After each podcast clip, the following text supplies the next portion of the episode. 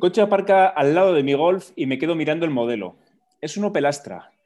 Siempre me cayó mal el Opel Astra. Es increíble que te caiga mal el modelo de un coche, pero así es. Muy buenas, Iñi. Muy buenas. Aquí entramos esta vez ya, como la semana pasada, ni, ni letra de canción, ni poesía, ni nada. Esto es otra vez prosa pura. Pero me ha hecho gracia porque tiene un espíritu muy chaparronil, lo de, lo de cogerle manía a Opel Astra, porque además creo que tú y yo seríamos los típicos que también tendríamos manía al, al Opel Astra, seguramente. Sí, pero al Opel Astra. Tendría, dile a ese hombre que me matice cuál, ¿eh? Porque.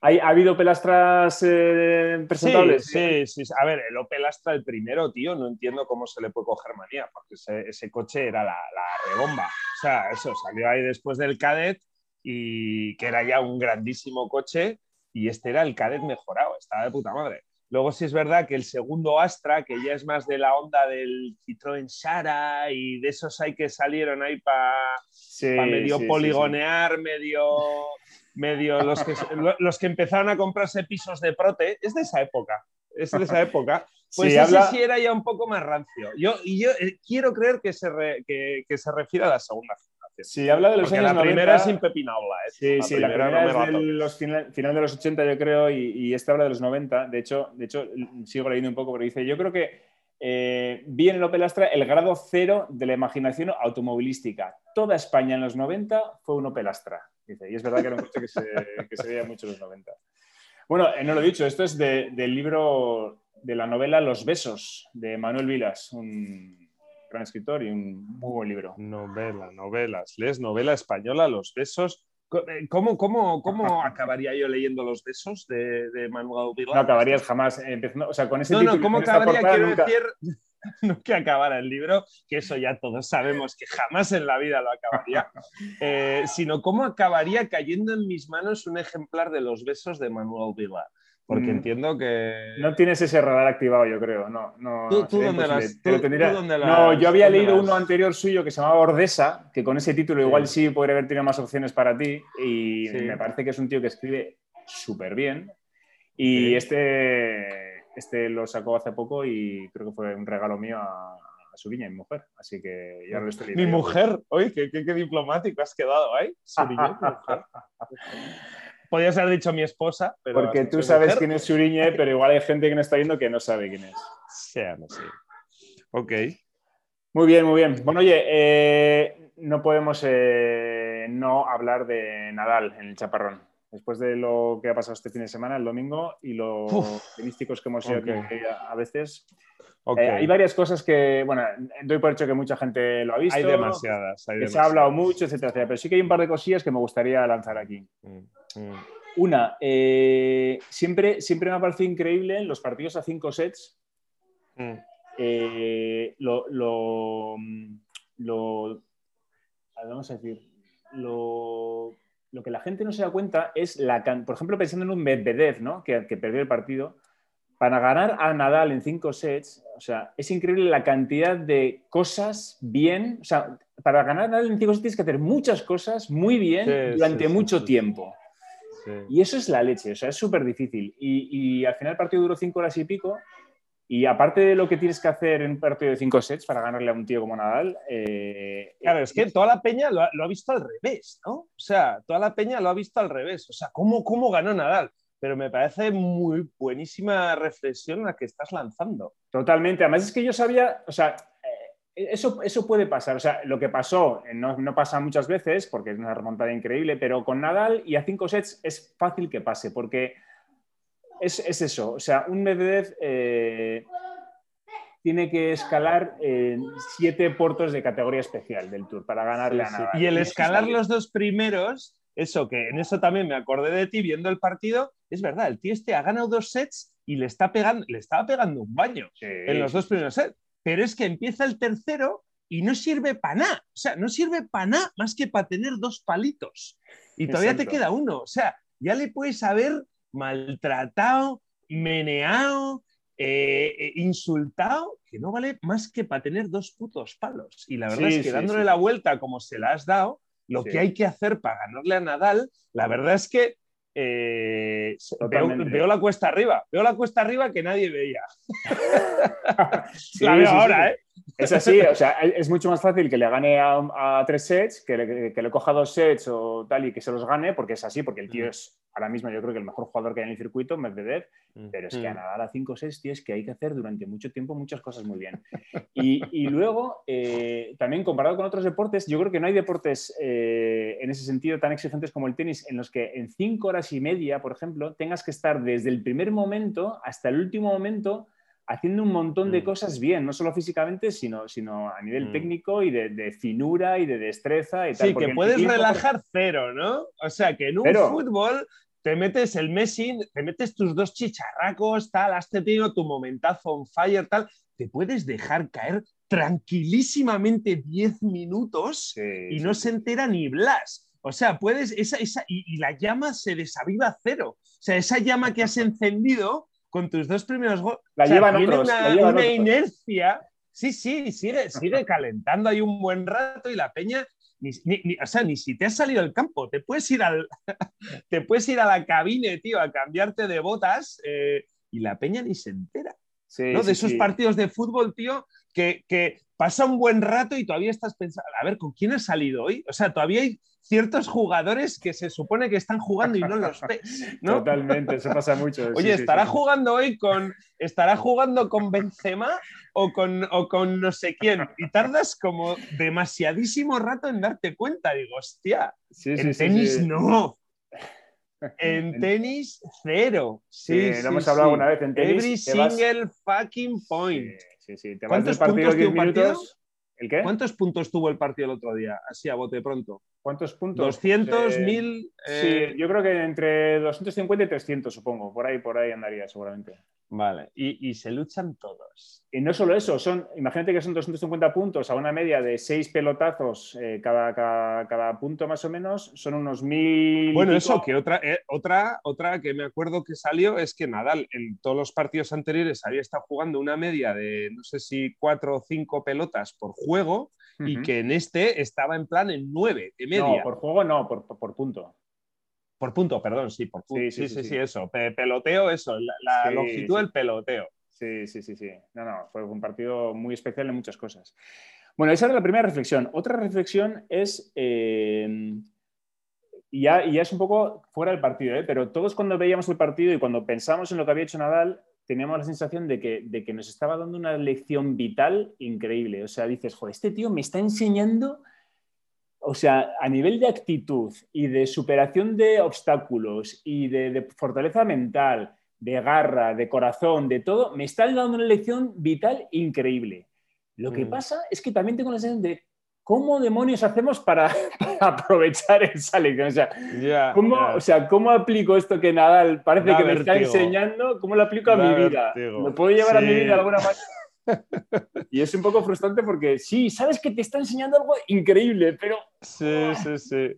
Te cansas solo de pensarlo, ¿no? Te entra una pereza solo de pensarlo. No, pero en general no hay tantas ocasiones en nuestra vida en las que podamos, podamos aplicar algo así. Es, es difícil, o sea, tienes que como que traducirlo. Oye, esto que nada le ha hecho en un condensado, en un destilado de cinco horas y media, con todo esto que te ha enseñado de la vida, mm, casi mm, cosas mm. súper trascendentales, ¿Cómo lo aplico yo a mi vida? Porque sé que me quiere estar, me quiere enseñar algo y lo puedo aprender, pero ¿cómo, cómo mm. traslado esto a mi vida que, en la que no estoy jugándome ninguna final de Grand Slam eh, cada mm. día? ¿no? Es difícil. Leí, leí, una cosilla por ahí en un sitio que me moló mogollón y la verdad es que definía bastante eso, la, o sea, la, la, la desesperación esa con la que parece que juega, ¿no? o sea, desesperación, o sea, qué puta necesidad hay de esforzarse tanto, ¿no? Mm. eso es lo que se pregunta todo el mundo, ¿no? O sea, en parte mm. estaba, en parte estaba eh, admirando lo que estaba haciendo porque era extremadamente admirable, pero por otra parte te preguntas también, pero este tío, o sea, ¿por qué cojones se castiga así de esa ¿Qué manera? Le mueve? ¿no? Eh, y leí por ahí esto, tío, eso, que Nadal juega como si estuviera arruinado. y me pareció súper buena, súper buena definición. Es verdad, o sea, ¿Cómo se puede jugar como si estuvieras arruinado eh, eh, eh, estando en las antípodas de estar totalmente arruinado? que habrá, no sé, se habla poco, pero eso, este tío, vamos, eso, le, vamos, será ultra mega rico. Eh, y eso, ¿cómo hacer para jugar como si fueras, como si estuvieras arruinado?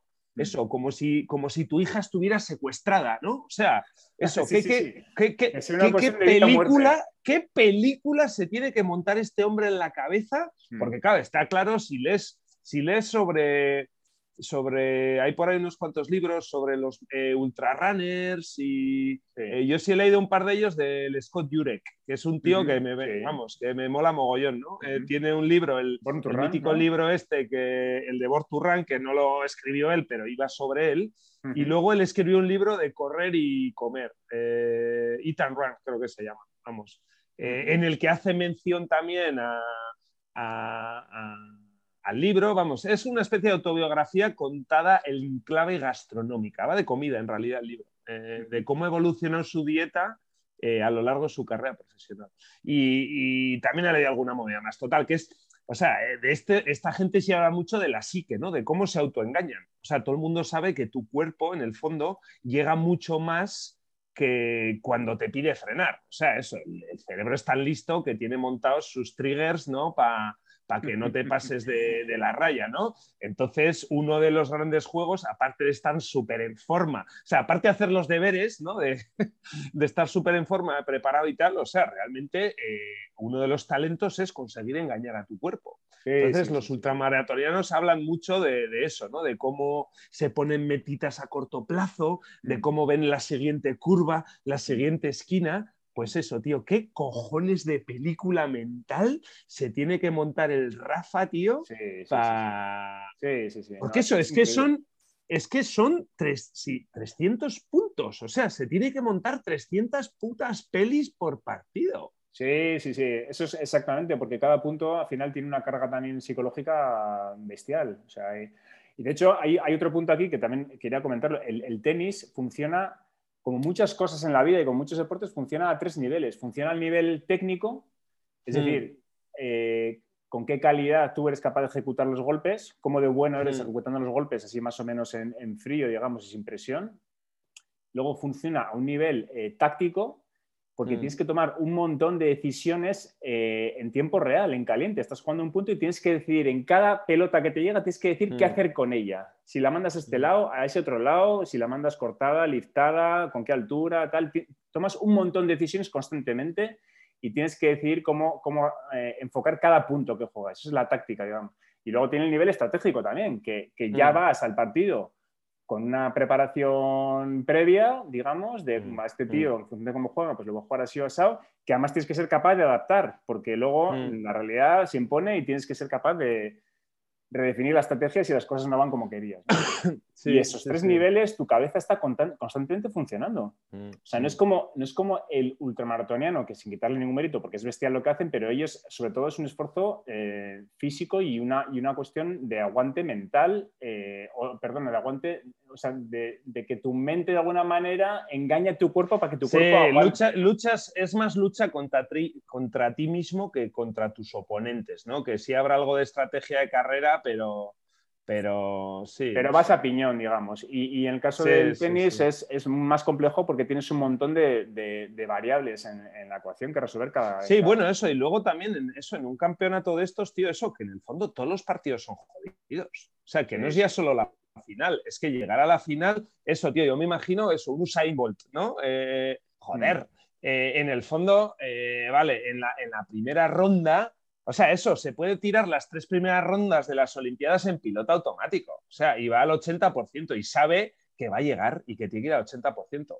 Un tío de estos no puede jugar en tercera ronda al 80%. No, no. Porque, porque te comen. Eso, y porque es demasiado tiempo. Eh, eso, es demasiado. Sí, sí.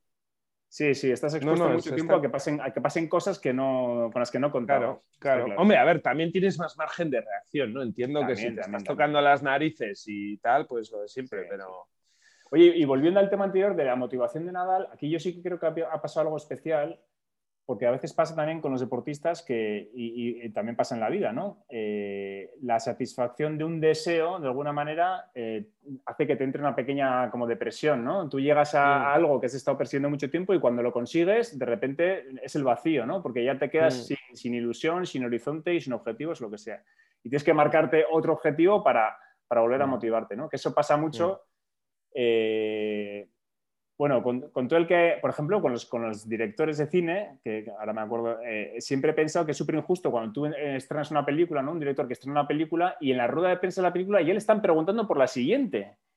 ¿no? Sí. Y el tío ha dedicado cinco años de su vida sufriendo como un perro a, a sacar el proyecto desde el guion, a robar la película, montarla, estrenarla. Y cuando está ahí en su momento de gloria para disfrutar lo que ha hecho, le empiezan a preguntar, oye, ¿y tu siguiente película cuándo va ¿Y ahora qué? ¿Y ahora qué? ¿Y ahora qué? Exacto, exacto.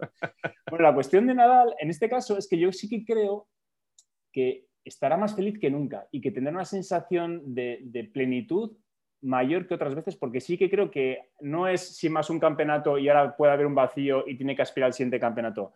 Ha llegado a algún sitio. Yo sí que creo Mm. que ha llegado a algún sitio y, y concretamente es el, el sitio de estar por delante de Federer en el número de Grand Slams, porque Federer sí que tiene pinta de que no va, a- no va a ganar ninguno más. ¿no? Entonces ahí sí que parece que Nadal ha llegado a una pequeña meta. Se- Sí, querrá sí, sí. seguir ganando y con Djokovic pues tendrá una cierta pelea. Yo creo que al final ganará Djokovic esa, esa, competi- sí. pero, pero sí que creo que Nadal ahora este objetivo le ha llevado a algún sitio concreto. Mm. Y, y bueno, pues esa O sea, ¿y tú, que tú crees que es lo que le ha motivado? ¿no? ¿Tú crees que más tenía que, eso más que otras veces, yo creo que sí. Yo que eso lo tenía ahí en. Sí, sí, sí. En el fondo de su pensamiento, yo creo que más consciente o menos consciente, pero sí que estaba ahí el hecho de, de estar en un nivel distinto. Sí, sí, sí. Entrar, entrar en una liga distinta. sí, sí. Pero bueno, sí, sí, ha sido, ha sido impresionante. En fin. Bueno, pues nada, ¿Tienes vamos a pasar de Nadal? ¿El qué? Ah, no, de- deja- déjame comentar, por favor, Sí. el tema de la supuesta inteligencia artificial. ¿Por qué? ¿No has oído hablar de eso? ¿No estabas, no estabas flipando? eh, eh, ¿Viste el partido en Eurosport? Bueno, sí, Sí, solo en Eurosport, Eurosport, ¿no? Vale, sí. la movida esta que salía de eh, el predictor de inteligencia Ah. artificial, cuánto porcentaje de, de- Sí. cuánta probabilidad de tal le da a cada uno, ¿no? Eso, Sí, y ya sí. al principio, pues bueno, yo que sé, salía el Medvedev 65, Rafa 34, vale, ok, estupendo. Pero hubo un momento del partido donde le va 98 y pico al, al ruso. sí, sí. sí, Eh, sí, sí. Y eso, y seguían llaman- llamándole inteligencia artificial. Eh, y no sé, digo, poco se ha hablado después del partido de, oye, bueno, eso, yo ¿qué, sé- qué- qué clase de inteligencia artificial? Eso, y me recuerda a eso, pues estoy seguro que eso ni era inteligencia artificial. No, yo sí- O sea, Sí, sí que creo que lo fuera, ¿eh? Sí que creo que lo fuera. no, creo que- eso, sí. eso es estadística pura. Eso, Bueno, pero es que eso Digo- es, es Big Data, sí, sí, sí. es a lo que voy, o sea, que le empezamos a llamar ya inteligencia artificial a cualquier cosa. Inteligencia artificial es algo muchísimo más inmediato, o sea, realmente es, es eso, conectarle los cables a, a eso, a alguien, al del puro, o sea, al tío que está, o sea, el tío que está bregado en 80.000 batallas, Sí. eso, si estuviera, el si le hubieran preguntado al Tony Nadal allí con su puro tirado, oye, ¿tú qué opciones crees que tiene Rafa? Pues no te diría un 2%, te diría que bastantes más de las que te piensas. Por supuesto que el Medvedev eh, la tiene de cara, pero jamás en la puta vida la, la inteligencia artificial hubiera dicho 98% Medvedev. Jamás en la puta vida. Eh, entonces me hace gracia eso, me vuelve a recordar a... a- No tiene que ver con Nadal. O sea, tiene, No. tiene que ver con mi puta crítica esta llamarle inteligencia artificial por hablar de 6G, de 7G, de 8G, cuando la impresora me sigue fallando. eh, que, que- bueno, a ver, yo sí que yo sí que creo, no sé cómo habría que llamarle, pero sí que creo que habría bastante ciencia ahí detrás. No sé, no sé. Eso, ¿qué tiempo le faltó para soltar Big Data, eh, IA eh, Ya. eh, y, no, y no sé cuántas mierdas más? Eh, Sí, y sí, al final, eso, pues ya ves, desde el punto de vista de predicción, fue el mayor desastre de, de la puta historia. Sí, sí, sí. 98%. O sea, eso es un, eso es un blufaco eh, sin quitarle, o sea, pues... No, o sea, bueno, ahí sí. está, ahí está la parte, la parte humana que también la, la semana pasada hablábamos de que todavía hay. hay Claro, lugar es que, la, inteli- es que la inteligencia, la inteligencia es a lo que voy. O sea, que no minusvaloremos la inteligencia, lo que hablamos aquí siempre, la intuición, eh, Sí, ¿no? sí, O sea, la inteligencia, ojo, tío, es algo muy complicado. Eh, no, no llames a un modelo programado inteligencia eh, todavía. O sea, que no la entendemos ni nosotros, la inteligencia. O sea, ¿cómo vamos a ser capaz de replicarla ¿no? De crear, de crear la inteligencia artificial si no sabemos comprender la puta inteligencia. yo casi y los robots los creamos nosotros. O sea, primero habrá que entender cómo funciona, ¿no? Sí, yo, diría que como los creamos nosotros, lo que estaremos creando es la estupidez artificial, más que la inteligencia artificial. que igual es de lo que estamos hablando. Oye, la estupidez artificial dice que en el el 98%. Igual que llamarle... All Me acabas de dar el título del episodio, tío. Thank you. en fin. Bueno, bueno, pues venga, pasamos, pasamos página con, el tenis. Em, All right. Otro tema que tengo yo es, eh, bueno, ahora como, muchos oyentes o casi todos saben, eh, no, estoy, no estoy ya fichando todos los días en una, empresa, no estoy yendo a trabajar a ¿Qué hagáis tú, tío? ¿Qué hagáis tú, tío? que, sepáis, que sepáis que tiene barba, o sea, que, tiene barbita de tres días, ¿eh? Sí, sí, sí, sí. Esto, esto es, además, viene Los pequeños placeres de la vida, ¿no? Sí, el hecho, de, el hecho de que como cuando sales a la calle tienes que ir con mascarilla y si a eso le sumas eh, que no tienes que ir a la oficina y nadie te va a ver en ninguna... Eh, en ninguna call, en ninguna call. Pues sí, sí. A ver dónde encuentras la motivación para afeitarte. Bueno, a ver, eh, una de las cosas que iba a decir es, me llama la atención o me sorprende o me me está resultando curioso eh, cómo vivir sin la avalancha de mails de cada día, que es, que es algo que, claro, cuando estás metido en el, curro no te das cuenta, ¿no? Eh, pues recibes X mails todos los días, unos te afectan directamente, en otros estás solo como, como en copia. para que, en CC. Eso es, para que lo leas si te interesa o tienes tiempo o puedes, pero siempre te llega un montón de información. Y por una parte, eh, es basura, eh, y te hace perder tiempo, pero por otro lado también tiene una parte de, dopamina que hemos hablado aquí muchas veces, porque es novedad, es, información que te está entrando y joder, que te mantiene ahí un poco y cuando eso te falta, eh, joder, eh, tienes que desengancharte un poco, aunque fueran mails de curro, aunque fueran mails algunos que fueran marrones auténticos, pero eso, esa dopamina te falta. Y es súper el, el, FOMO, ¿no? El famoso FOMO, el Fear of Missing Out.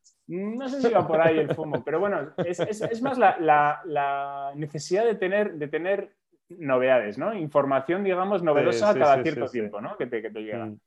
Y, eso eh, es, un efecto con el que yo no contaba. Y bueno, por un lado está guay que no pierdas esa cantidad de tiempo con correos que a veces ni te van ni te vienen y no te aportan nada, pero por otro lado tiene esa parte un poco más oscura. Y luego, esto me recuerda también a, que las reuniones de curro, que ahora tampoco eh, tengo reuniones de curro en las que no quiera estar, joder, eh, cuando estás metido en, esa dinámica no te das cuenta, o, sí te das cuenta, pero no lo, no lo reflexionas demasiado, la cantidad de tiempo que has podido perder en reuniones eh, tontas, ineficientes e ilógicas durante tantos años. es bestial. Mm. O sea, ahora... Es bestial. Sí, sí, sí, sí. O sea, digamos que eres dueño de tu tiempo, todavía mucho más. O sea, si ya por no ir a trabajar eres dueño de tu tiempo, por no tener que ir a reuniones eh, que no vienen a cuento, ya es elevado a la N. O sea, y son como. No, es que pierdes la perspectiva. Pierdes la... ¿Te acuerdas eh, cuando me visitaste la primera llamada que tuviste, que estábamos los dos en, en el coche y, estuviste hablando con alguien del trabajo y tal. Ah, y estuviste hablando como cinco o seis minutos y yo me estaba partiendo el culo discretamente y, luego te, y luego te dije, oye, tío, ¿te has dado cuenta, tío, que en cinco putos minutos que has estado hablando no has, no has llegado a nada? O sea, no has dicho nada. Lo más concreto que has dicho es dinámica, converger, eh, volver a arrancar eh, tantear, o sea, era todo, tío, eh, o sea, todo, lo más cercano a una acción, a una necesidad, algo concreto, a un, a un fruto, a un tal, era eso, tío, era todo converger, tantear, dinámica. sí, sí, sí, sí, Así se nos las horas del trabajo. No, a ver, que por otra parte eso, que, que no, que no, o sea, no es, no es tema de satanizar eh, o sea, no es tema de satanizar ningún, ningún tipo de trabajo y cada uno toma sus elecciones y, en el fondo tiene que haber de todo y tiene que haber gente que haga de todo y ya está, ¿no? Y tiene su... Y probablemente es la única manera de hacer cosas tan grandes, proyectos tan grandes, ¿no? Pero eso, es verdad que es muy difícil, llega un momento eh, donde es muy difícil conectar con esas cosas, tío. O sea, tener fe en esas cosas tan tan grandes, tan dispersas, tan inconexas, que sí, coño, que al final, joder, para montar un, avión, ¿no? Es que hay que hacer, o sea, es, algo extremadamente complicado y, difícil y tal, ¿no? Tiene que haber esas macroestructuras y esas macroplantillas y esa cantidad de detalles y tiempos perdidos, ¿no? Probablemente no hay otra manera. Pero cuando vives enganchado a, cosas más directas, más causa-efecto, más, reales, más reales en el sentido de más, más, más auténticas, no sé, más, no sé, no sé cómo llamarles. Lo, simple más es simples, el, es el encanto de lo simple, es el encanto de lo simple. Tú haces esto y pasa esto. Correcto, pues te darás cuenta, tío, que cada vez te va a ser más, difícil enganchar con, el, el, supramundo ese que hay, que hay ahí fuera. Ojo, que yo tampoco, yo tampoco reniego y de hecho yo tengo una gran parte de lo que tú dices, de admiración por lo que son, o sea, por lo que es una empresa. O sea, una empresa es una maquinaria complejísima que acaba haciendo cosas eh, increíbles. O sea, hmm. que, un mecanismo eh, formado por miles de personas eh, consiga coordinarse y consiga hmm. fabricar trenes o aviones o, autopistas o hmm. yo qué sé qué, me parece increíble. O sea, me parece sí, en ese sentido, de lo que el ser humano es capaz de, capaz de conseguir. Y se asemeja un poco al cerebro, ¿no? lo que decíamos, eso, que no entendemos muy bien, porque en el fondo eso, descifrar una organización de 10.000 personas es muy difícil. Eh, hay, hay, gente que funciona, directivos que las hacen tal, fórmulas mágicas y tal, pero en el fondo cada empresa es distinta y, nadie entiende muy bien por qué algunas van de puta madre y otras la cagan, ¿no? Bueno, yo, eh, sí, yo, yo, creo que se parece mucho a las personas. Yo creo que las empresas son como las personas, son todas distintas, pero son todas iguales. O sea, se cumplen las dos cosas. Hmm. Y, yo creo que hay ciertas cosas como esa parte de, caos y de, tiempo perdido y de grasa y de cosas ilógicas que eh, las hay en todas las empresas, sobre todo en las grandes, y que a pesar de todo eso hmm. eh, siguen consiguiendo que las cosas se muevan y que se vaya avanzando. Y de hecho, hmm. lo sospecho, yo no he llegado a verlo, pero si, si tú estás en tu empresa trabajando y te vas durante una temporada vamos a decir, seis meses y vuelves, seguro que mm. notas un montón de cambios. Que en seis mm. meses han, ocurrido muchas cosas que quizás en el día a mm. día no eres consciente, pero que después de un gap de seis meses, eh, pues ves cambios. Y esa es la, es la velocidad a la que, a la que ocurren cosas. Que, la María Jesús, que la María Jesús ha pillado baja y que ya... sí, sí. en fin, bueno, pues eso. Eh, las, eh, las, pequeñas recompensas de, la vida.